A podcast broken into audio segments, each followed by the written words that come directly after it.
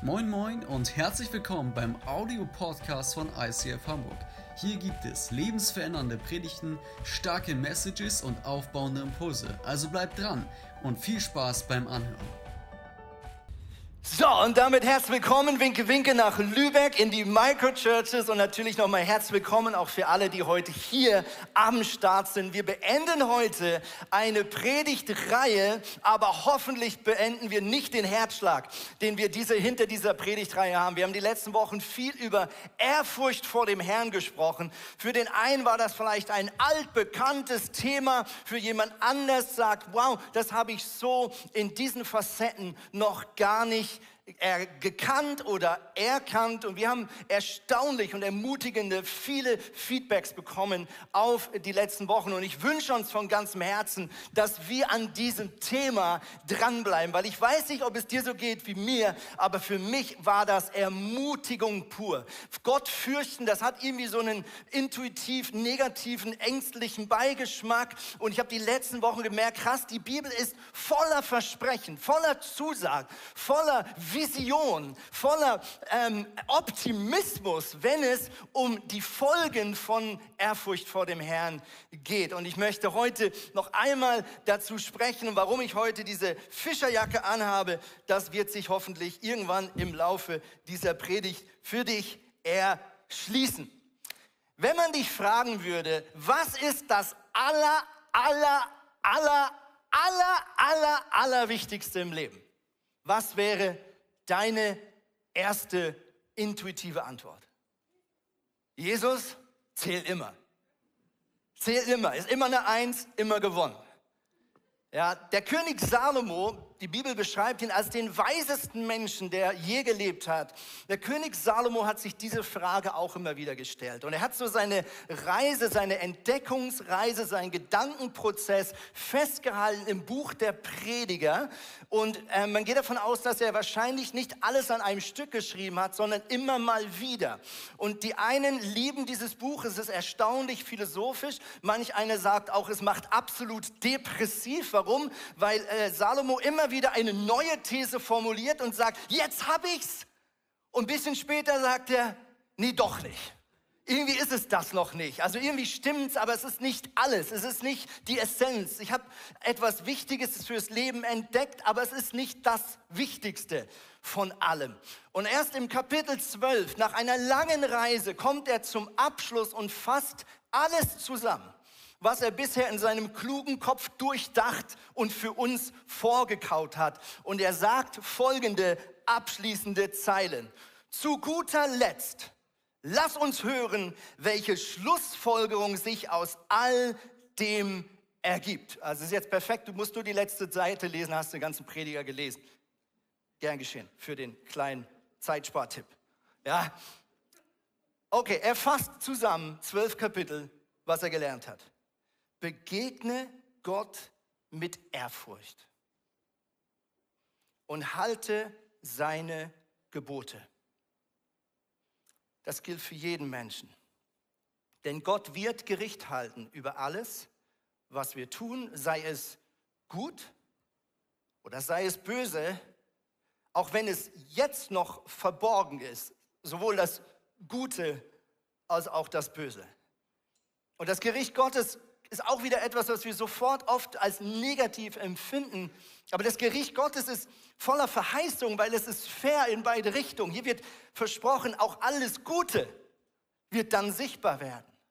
Die Dinge, die du vielleicht getan hast, die niemand beklatscht hat, die niemand bemerkt hat, deine Treue Gott gegenüber, vielleicht auch eine Demut, die du an den Tag legst, sie wird dann gewürdigt und geehrt werden.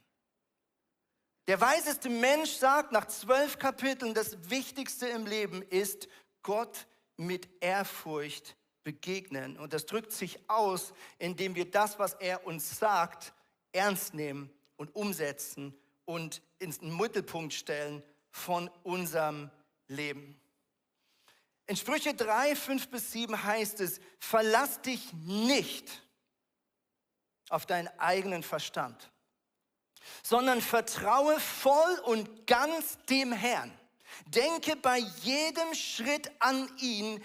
Er zeigt dir stets den richtigen Weg und er krönt dein Handeln mit Erfolg. Halte dich nicht selbst für klug, sondern begegne dem Herrn mit Ehrfurcht und meide das Böse. Ich glaube, diese Verse beschreiben sehr gut, was es eigentlich im Alltag bedeuten kann, Ehrfurcht vor Gott zu haben und zu praktizieren und im Mittelpunkt zu halten. Wir verlassen uns nicht auf unseren Verstand, nicht unsere Logik, nicht unsere Möglichkeiten, nicht, dass wir vielleicht auch aufgrund von gesellschaftlicher Prägung für richtig halten, ist die Essenz vom Leben, sondern wir vertrauen bei allem, was wir tun und bei allem, was wir nicht tun, ganz dem Herrn. Es heißt hier weiter, bei jedem Schritt oder bei jedem Atemzug möchte er dir den richtigen Weg zeigen. Hier wird ein Lifestyle in Aussicht gestellt, bei dem ich permanent im Dialog bin, im Abgleich mit dem Schöpfer. Und bei allem, was ich tue, sage Gott, was denkst du gerade? Was würdest du gerade tun? Was wären deine Worte? Was ist deine Bewertung von dem, was ich gerade sehe oder bewerten möchte? Und die Bibel verspricht uns, wenn wir so leben, mit diesem Mindset, dann krönt er unser Handeln mit Erfolg. Das klingt doch ziemlich gut. Hier wird erneut Gutes in Aussicht gestellt. Ich möchte abschließend darüber sprechen heute, Gottesfurcht als Schlüssel zur geistlichen Reife. Gottesfurcht als Schlüssel zur geistlichen Reife. Ich glaube, dass Furcht vor dem Herrn ein Schlüssel, ein Mindset, ein Fokus ist, der uns geistlich wachsen lässt. Jetzt sagst du, boah, alles so fromme Begriffe, Gottesfurcht, geistliche Reife. Was ist denn geistliche Reife? Wie, wie kann, man, kann man mein Christsein bewerten im Sinne von eine 5, eine 3, eine 2, eine 1? Was ist geistliche Reife? Jetzt habe ich äh, schlechte Nachrichten. Jetzt kommt direkt nochmal so ein Fachausdruck. Ja? Ich glaube, geistliche Reife zeigt sich im Alltag darin, wie stark du in seiner Gnade lebst. Ah, verstehe ich nicht. Ich auch nicht. Lass uns versuchen, in dieser Predigt zu verstehen, was bedeutet in seiner Gnade leben. Wir beginnen mal mit einer wunderbaren Geschichte aus der Bibel. Hier sind die ersten Tage von Petrus, einem der späteren Gemeindeleiter. Jesus nennt ihn Fels oder äh, äh, Gemeindegründer. Und ähm, hier sind so, hier ist eine der ersten Begegnungen zwischen dem Fischermann, deswegen, ah, gelbe Jacke heute, zwischen dem Fischermann Petrus, damals hieß er noch Simon, Jesus hat ihm dann einen neuen Namen gegeben, Kephas, ähm, und, und Jesus.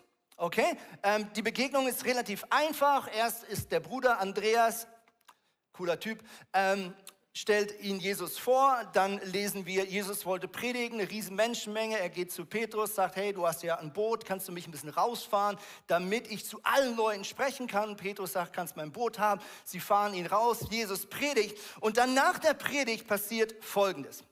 Lukas 5. Als er aufgehört hatte zu reden, wandte er sich an Simon, in Klammern Petrus, und sagte, fahr jetzt weiter hinaus auf den See, werft dort eure Netze zum Fang aus. Simon antwortete, Meister, Meister, jo, Meister, hör mal, wir haben uns die ganze Nacht abgemüht und wir haben nada, nichts gefangen. Aber weil du es sagst, will ich die Netze nochmal auswerfen. Das taten sie dann auch und sie fingen eine solche Menge Fische, dass ihre Netze zu reißen begannen. Deshalb winkten sie den Fischern in anderen Boot, sie sollen kommen und mit anpacken. Zusammen füllten sie die beiden Boote, bis diese schließlich so voll waren, dass sie zu sinken drohten. Als Simon Petrus das sah, offensichtlich blieb er an Land, er war wahrscheinlich der Chef von allen, warf er sich vor Jesus auf die Knie und sagte, Herr, geh weg von mir. Wow. Herr, geh weg von mir. Ich bin ein sündiger Mensch. Denn ihm und den allen heißt es jetzt weiter, die bei ihm im Boot waren, war der Schreck in die Glieder gefahren, weil sie solch einen Fang gemacht hatten. Und genauso ging es auch Jakobus und Johannes, den Söhnen des Zebedeus, die zusammen mit Simon Fischfang betrieben. Also hier sind drei Jünger, die alle als Beruf Angler waren oder Fischer waren, die später zu den zwölf Jüngern und Apostel werden. Ist das nicht abgefahren, wenn wir mal kurz überlegen, was hier eigentlich abgeht? Ja? Hier ist ein erfahrener Fischer. Und da kommt ein Zimmermann. Ja, jetzt sagst du, ja, Jesus hat tausend Wunder gemacht. Das ist noch ganz am Anfang. Das ist noch ganz am Anfang. Jesus begann gerade in seinem Dienst zu stehen. Ja? Hier ist ein erfahrener Fischer, der genau weiß, tagsüber in der Mittagshitze sind die Fische weiter unten, wo es kühler ist, sind nicht an der Oberfläche. Wir Profis angeln in der Nacht.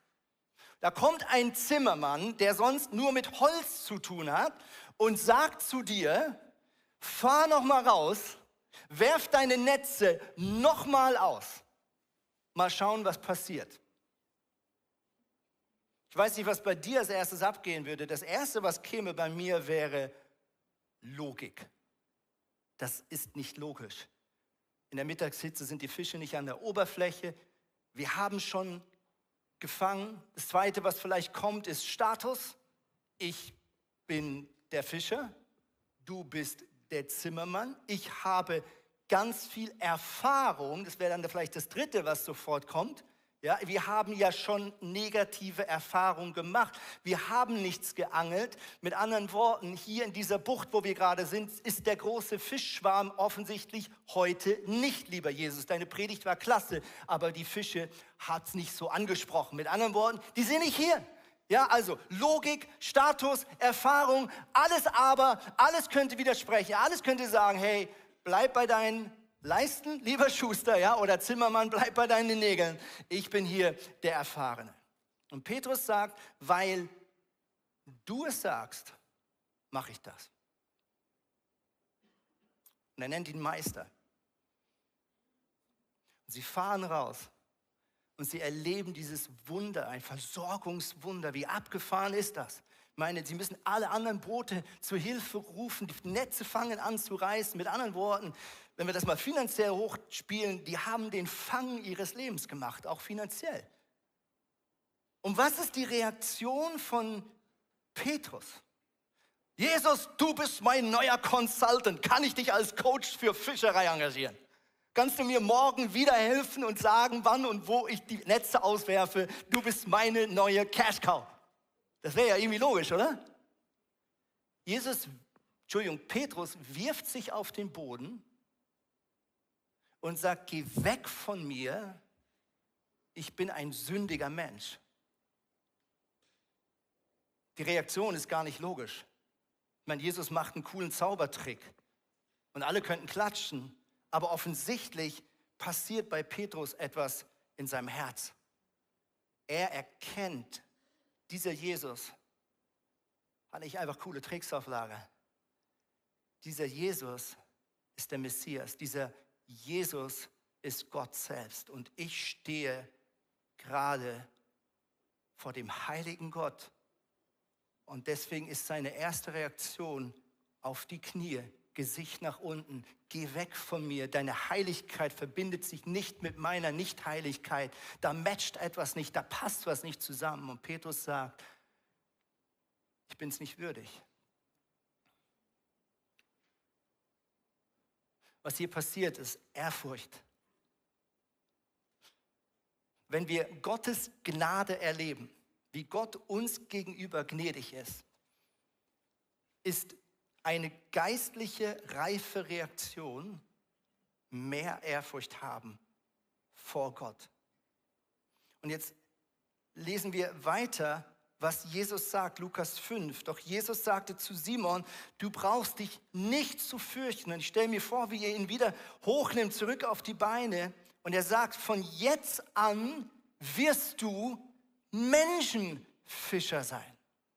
Also Jesus schenkt Petrus seine Gnade. Seine erste Reaktion ist Ehrfurcht Und die Reaktion von Jesus auf mehr Ehrfurcht ist wieder Gnade.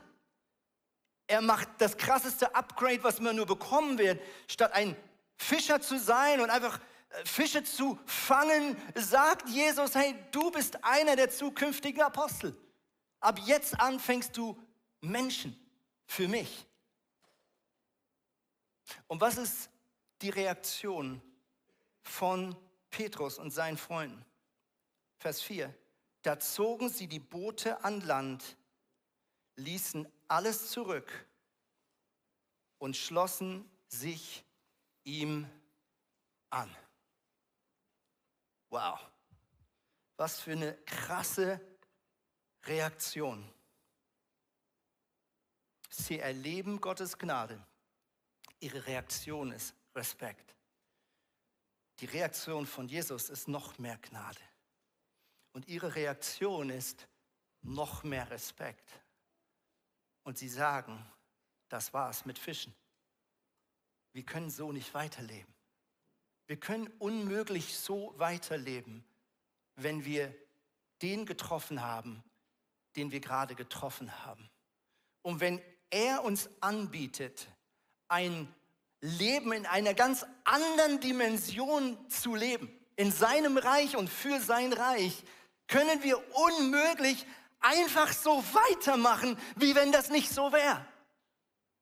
Ihre natürliche Reaktion ist, in ihrem Fall ihren Beruf zu canceln und zu sagen, wir folgen dir nach auf der Stelle. Wir haben die letzten Wochen so einen Kreislauf miteinander angeschaut. Vor zwei Wochen haben wir gesehen und miteinander verstanden, dass Anbetung zu mehr Gottesfurcht führt und mehr Gottesfurcht wiederum zu mehr Anbetung. Und wenn wir Gott noch mehr anbeten, dann entsteht noch mehr Gottesfurcht. Und je mehr wir Gott fürchten und ihn sehen in seiner Heiligkeit und verstehen, wie krass der Größenunterschied ist, umso natürlicher wird es, ihn wieder zu anbeten. Chris hat letzte Woche mit seiner Predigt den Gedanken fortgesetzt und gesagt, mit Gehorsam ist es genau gleich, wenn du Gott gehorsam bist in deinem Alltag, was nichts anderes bedeutet, dass du die Lieder, die du am Sonntag singst, auch wirklich ernst meinst. Wenn du Gott gehorsam bist, dann führt das zu mehr Respekt und Glauben Gott gegenüber. Umso mehr du ihm vertraust, umso noch mehr bist du befähigt und freigesetzt, ihm noch mehr zu gehorchen. Und umso mehr du das tust, umso größer wird deine innere Sicht von Gottes Herrlichkeit.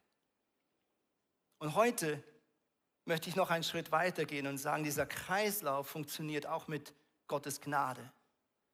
Umso mehr ich verstehe, wie gnädig Gott ist, desto größer wird mein Respekt.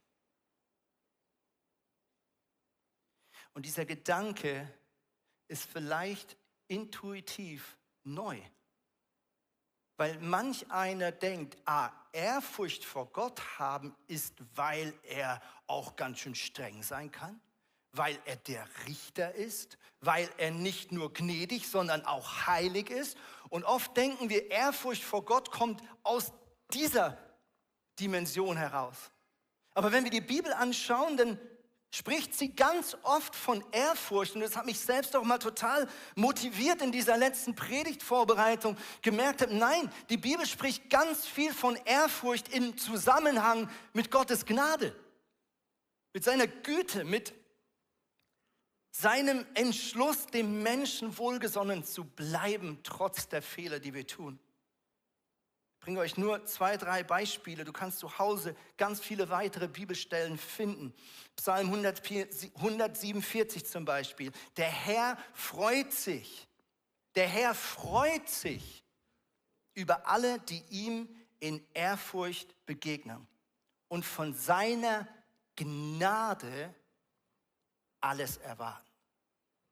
Wow, Gott freut sich, wenn wir ihm mit Respekt begegnen und von seiner Gnade alles erwarten. Psalm 103, sofern wie der Osten vom Westen ist, so weit schafft es unser Vergehen, so weit schaffte er unsere Vergehen von uns fort. Wie ein Vater seinen Kindern voller Güte begegnet, so begegnet der Herr denen, die ihm in Ehrfurcht dienen. Denn er weiß ja, was für Geschöpfe wir sind. Er denkt daran, dass wir nur aus Staub gebildet wurden.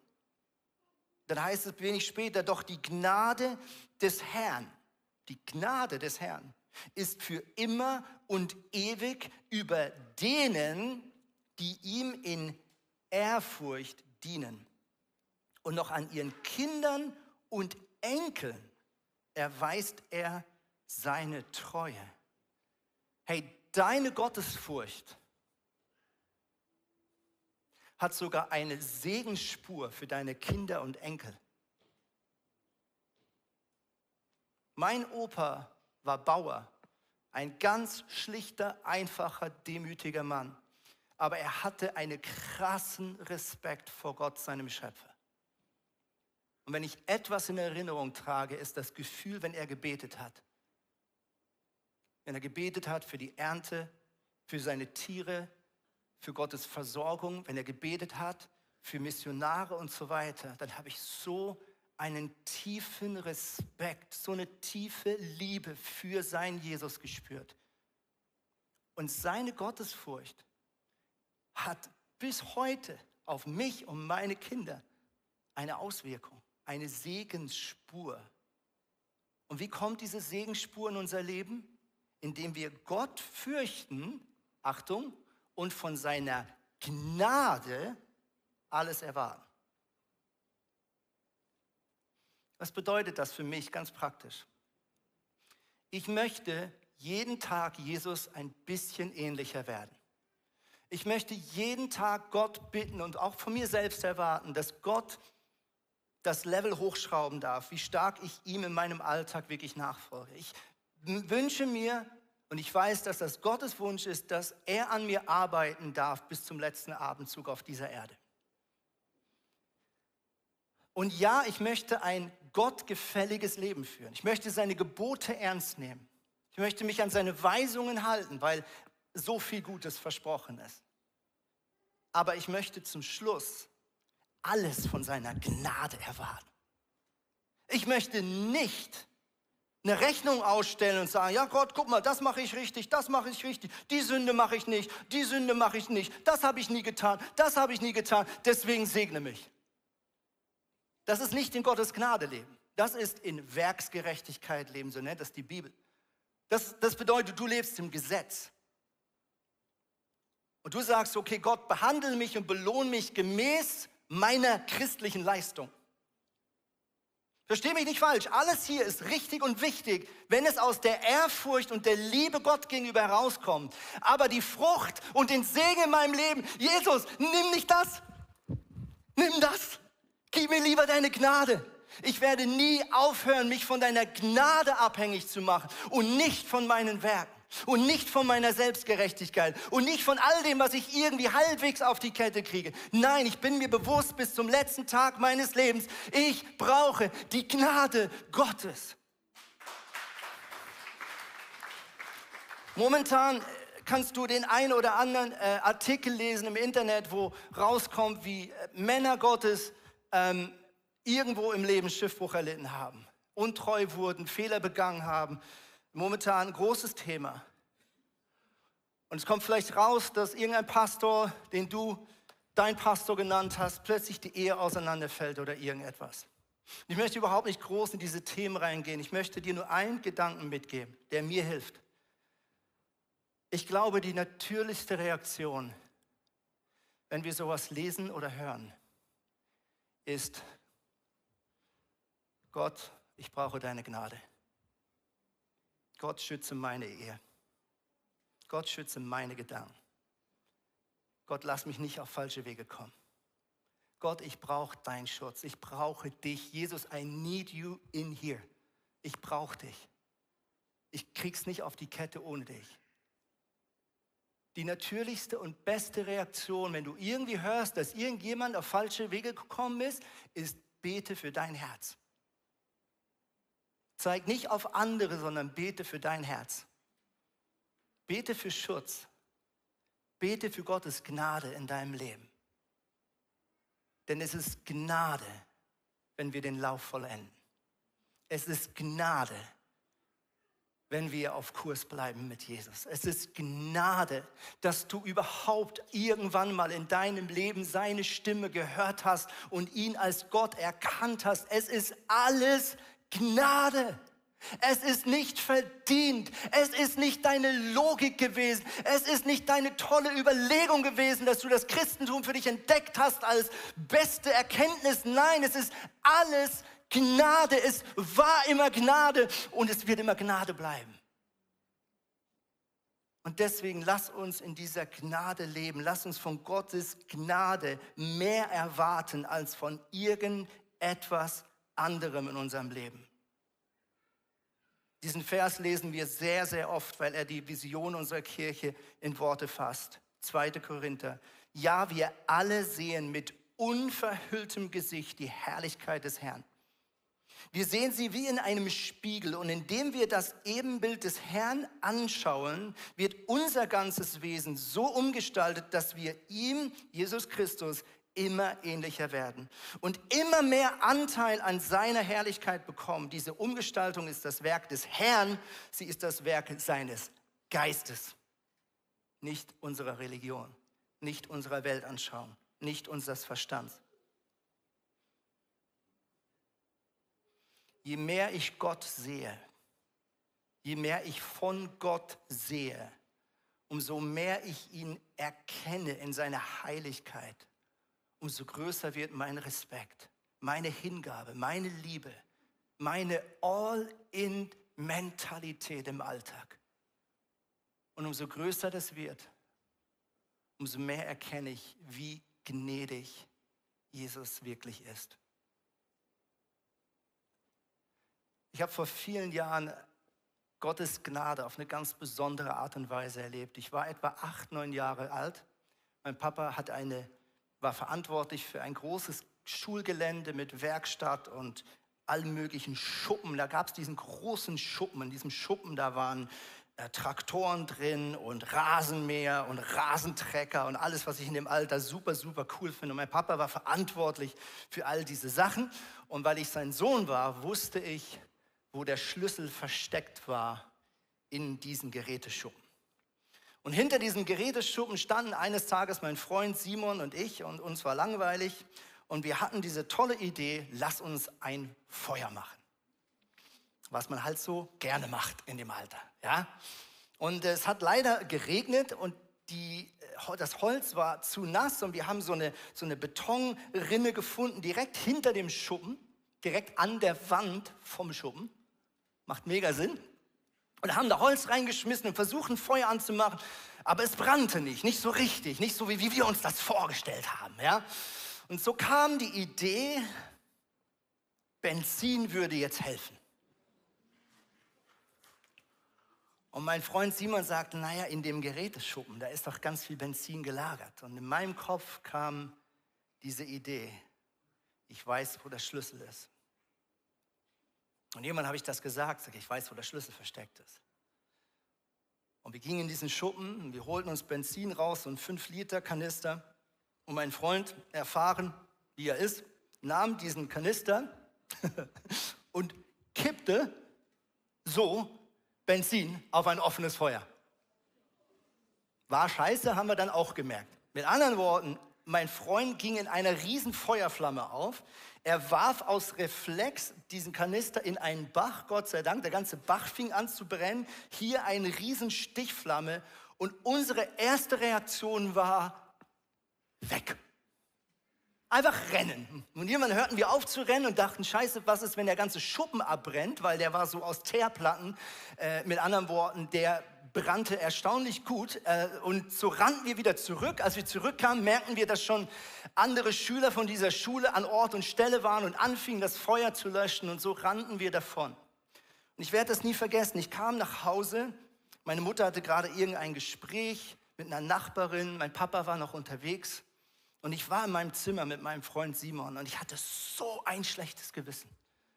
Und ich wollte mit allen Mitteln vertuschen und ich merkte plötzlich, was ist, wenn ich nach Feuer rieche? Und ich weiß noch, ich habe dann meine Kleider gewechselt. Ich weiß das heute noch, dass ich dann eine alte, hässliche Korthose angezogen habe, die ich eigentlich gehasst habe, weil die von meinen Brüdern war, weil ich immer die Kleider meiner Brüder tragen musste. Und eigentlich habe ich die nie anziehen wollen, aber weil ich frische Kleider brauchte, weiß ich noch, wie ich diese hässliche Korthose angezogen habe in Braun. Ich ging zu meinem Bruder, der hat nämlich Parfüm gesammelt. Ich habe mich mit Parfüm eingespritzt, was ich sonst nie getan hätte als Neunjähriger. Irgendwie mit diesem Verlangen, diese Sünde loszuwerden. Ja? Und es ging nicht lange, dann klingelte das Telefon und die Eltern von meinem Freund riefen an, er möge doch bitte nach Hause kommen. Und dann hielt ich es nicht länger aus. Ich bin in den Garten gegangen, ich habe meinen Papa gesucht und ich habe ihm unter Tränen gesagt, was ich getan habe und was passiert ist. Und ich werde das nie vergessen, weil er ließ mich fast nicht bis zum Ende kommen und sagte, Andreas, weil du es sofort gesagt hast und zu mir gekommen bist, werde ich dich nicht bestrafen.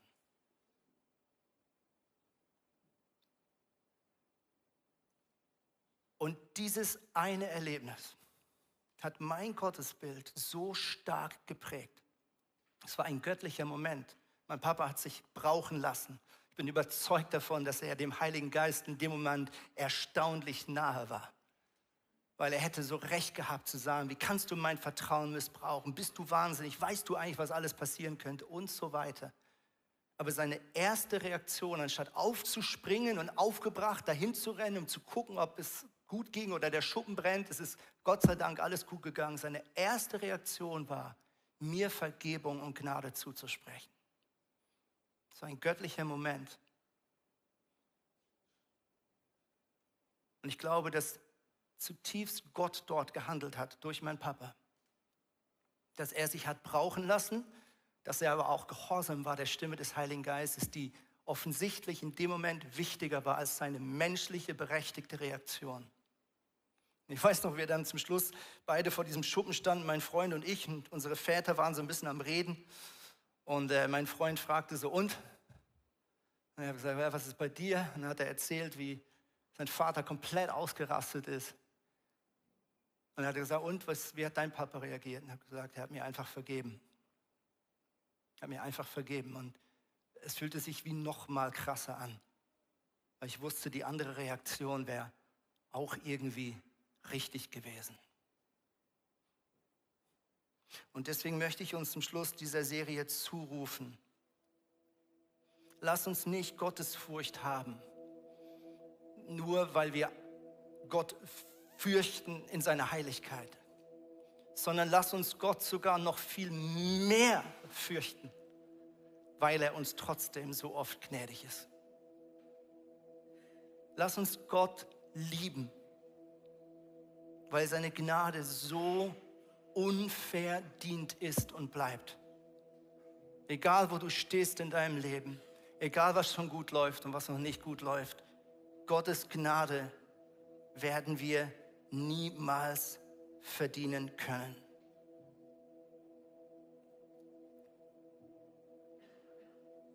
Ich möchte schließen mit einer Geschichte, die Jesus erzählt hat. Und vielleicht kannst du mal diese Perle rausnehmen, die du am Eingang bekommen hast. Liebe Lübecker, bei euch klebt sie unter eurem Stuhl. Das heißt, du musst jetzt einmal unter deinen Stuhl greifen. Vielleicht musst du dich auch auf den Boden legen, eine Operation durchführen. Die Michael Churches, auch ihr solltet eine Perle jetzt haben. Vielleicht können wir die mal rausholen, während wir diese Verse gleich lesen. Jesus erzählt Geschichten, um sein Herz gut ausdrücken zu können. Und er beschreibt zwei ähnliche Geschichten direkt hintereinander in Matthäus 13. Und er sagt, mit dem Himmelreich ist es wie mit einem Schatz, der in einem Acker vergraben war und von einem Mann entdeckt wurde. Der Mann freute sich so sehr, dass er, nachdem er den Schatz wieder vergraben hatte, alles verkaufte, was er besaß und dafür den Acker kaufte. Und dann erzählt Jesus weiter, mit dem Himmelreich ist es auch wie mit einem Kaufmann, der schöne Perlen suchte. Aber als er eines Tages eine besonders wertvolle fand, verkaufte er alles, was er besaß und kaufte dafür diese eine Perle, diese eine Perle. Guck mal hier. So sah die aus. Wir haben sie original wieder ausgegraben. Und du siehst schon in meiner Hand ein Problem. Ja, weil ich habe hier diese Perle, diese kleine. Wenn ich diese große jetzt auch noch haben und tragen möchte, je mehr kleine Perlen ich jetzt noch habe in der Hand, desto schwieriger wird das Ganze. Und meine Frage ist, was sind diese kleinen Perlen in unserem Alltag, denen wir oft hinterher rennen, von denen wir uns abhängig machen, denen wir das Recht zusprechen, uns glücklich zu machen und die oft dieser einen Perle, nämlich einer lebendigen Beziehung und Nachfolge mit Jesus, im Wege stehen. Ja, diese kleinen Perlen, vielleicht ein Kleidungsstück, von dem du sagst, das brauche ich unbedingt. Der nächste Urlaub, die nächste Beförderung, noch ein Hobby, noch ein Selfie, noch ein Like mehr. Diese vielen Perlen sind gar nicht gut oder schlecht, aber sie sind alle nichts im Vergleich zu dem, was Jesus sein möchte in unserem Leben.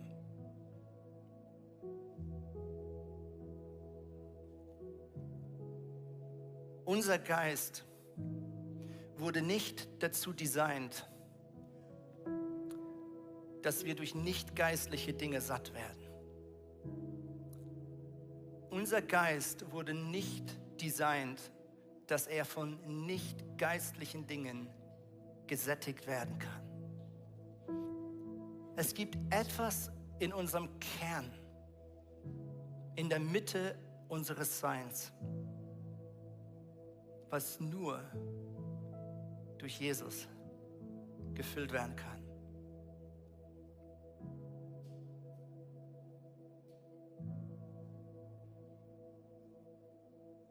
Und Gott fürchten bedeutet, dass ich diesem Jesus den allerersten Platz einräume in meinem Leben. Und dass ich diese anderen Dinge, die weder gut noch schlecht manchmal sind, wenn sie mit Jesus konkurrieren, den Rücken zukehren und sage, lieber lasse ich diese kleinen Perlen los, um Jesus zur Verfügung zu stehen.